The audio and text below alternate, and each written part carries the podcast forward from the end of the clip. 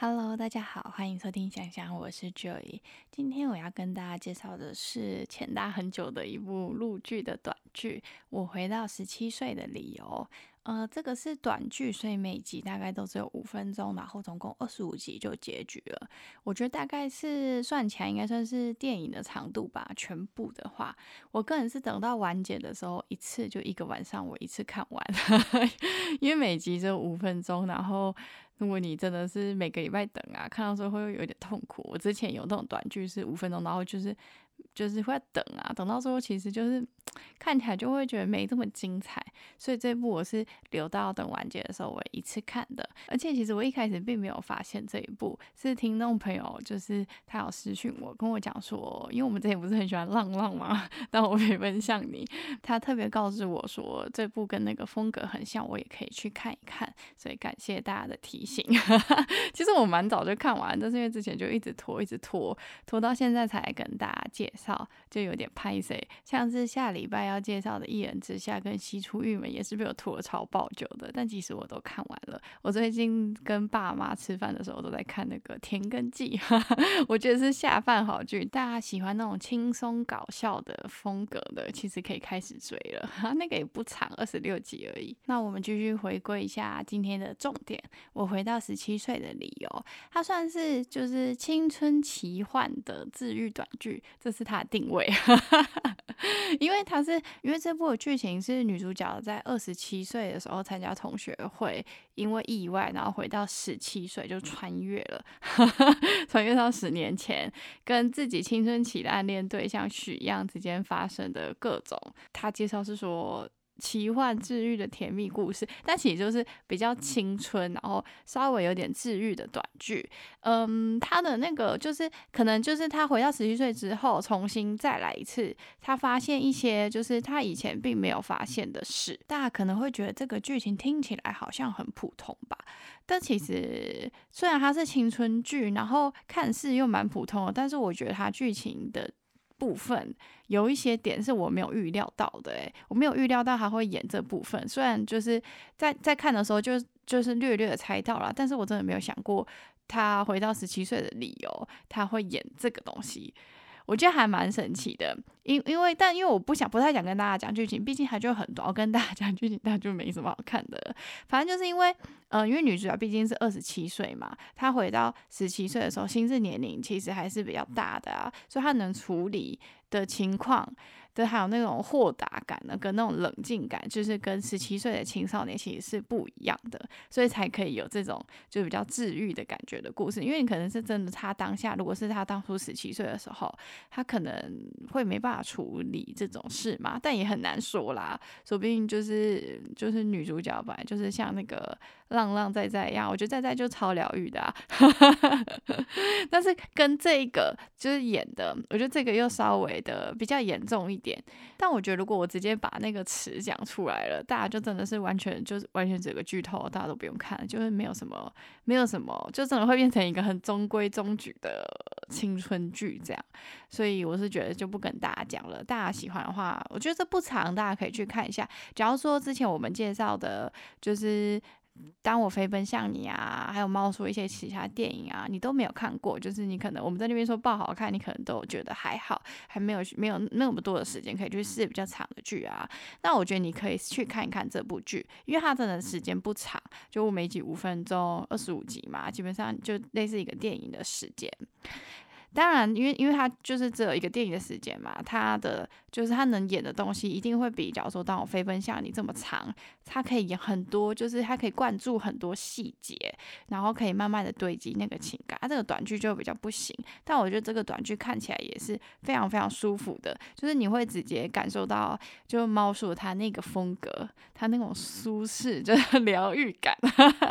但这部我要跟大家介绍一下，这部的导演其实是江好，然后猫叔是。猫叔是剪纸，男女主角是张淼怡跟方晓东，也就是之前江好跟猫的树一起导的那一部电视剧《见面吧》，就现在之前也跟大家推荐过，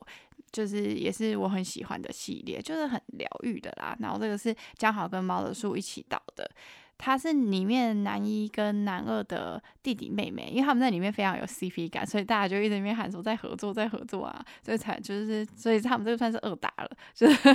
二搭的一个短剧。我真的觉得张淼怡很厉害耶，因为他真的这种短剧啊，主要是。就是猫叔他们拍啊，因为我觉得猫叔跟江豪其实他们就是你知道会一起拍，他们那个风格就真的很像，他们两个根本是 partner 的概念，所以他们拍出来东西其实是很舒服的，都都是那种风格啦。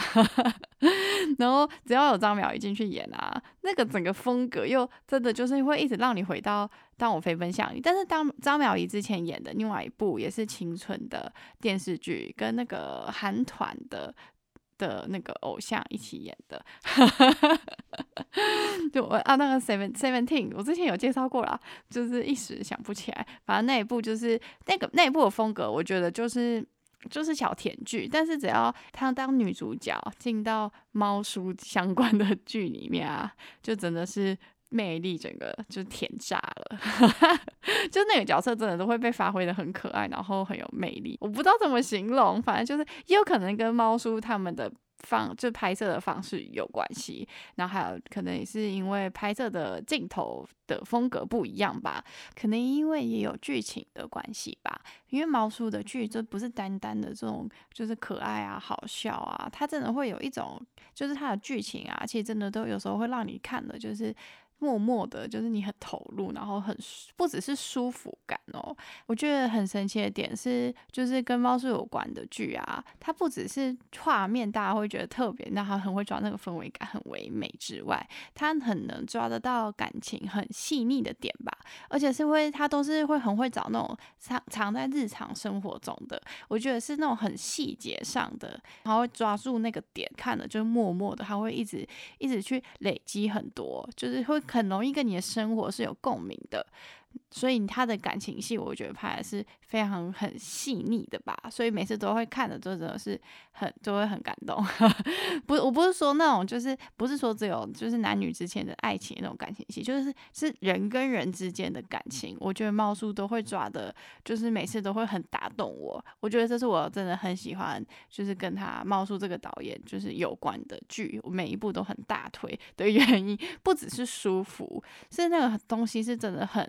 让你会觉得，就是默默的打中你的心。累积起来的那种感觉，我觉得这应该也算是导演说故事的能力吧。像我个人觉得他有一个很常拍的方法是，他会把那个就是故事讲完之后，他会留一个物体，就是那个东西是关键，那个东西是跟那个人有关的，然后他去拍那个东西遗留下来的画面之类的这种。我不知道大家有没有注意到，我很难形容那个东西是什么，因为他很蛮常用这种拍摄手法的，然后他是会默默的从那个就是拍到那个物体的角度，然后去看。那个角色，那个方法真的会让我每次都觉有一种觉得，就是事情已经发生了，时间已经流动过去了，可是感情是会留下的，是会一直停留在那边的，会像在那个时空里，有点类似，它会一直在你的记忆里面的那种感觉吧。但其实这部比较短，它能说的故事真的很有限，就是时间很短嘛。所以我印象中这部好像没有用到我讲的那个方法，但我记得其他部都有。但有可能是因为这部实在是我自己也没有注意到，反正可是你也是一看就知道这是他风格。然后所以我只能说，如果大家就是你没看过猫叔之前的剧啊，你可以先看看短剧，就是短剧的那个风格你很喜欢，那当然你之后可以再去看我们之前狂推的《到飞奔向你》嘛。因为其实他这两部有一个蛮相似的点，是女主角都是小太阳疗愈的存在。但我觉得再再跟小太阳也有可能。是因为这个真的是坦白说就短，能讲的有限，然后的都是是去治愈男主角的存在，反正就是都是男主角那边都是跟家庭有点关系的，大家自己去看吧。那个两个的又是不一样的原因啦，就是。一个就是啊，我不能再讲，再讲下去就又剧透了，不行不行不行，大家自己去看。反正我真的只能说，猫叔有关的系列，我没有一部觉得是不好看，真的非常非常喜欢它。那我们今天就介绍到这啦，喜欢的话记得按下小铃铛关注我，我们下次见，拜拜。